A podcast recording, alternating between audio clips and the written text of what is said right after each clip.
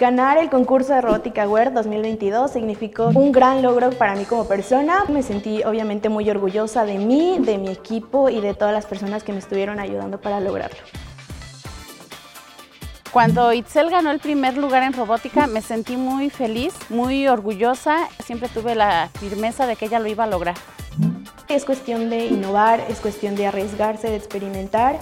Si no te sale bien a la primera, pues hay que seguir intentándolo y así logras lo que quieres. Hemos recibido un gran apoyo por parte del gobierno del estado de Guanajuato a nivel educativo en cuestión de robótica. Le regaló una computadora a mi niña para poder seguir estudiando. Es el inicio de un largo camino que pienso recorrer, de más triunfos, de más grandeza. La grandeza eres tú. Guanajuato, Grandeza de México. Secretaría de Educación.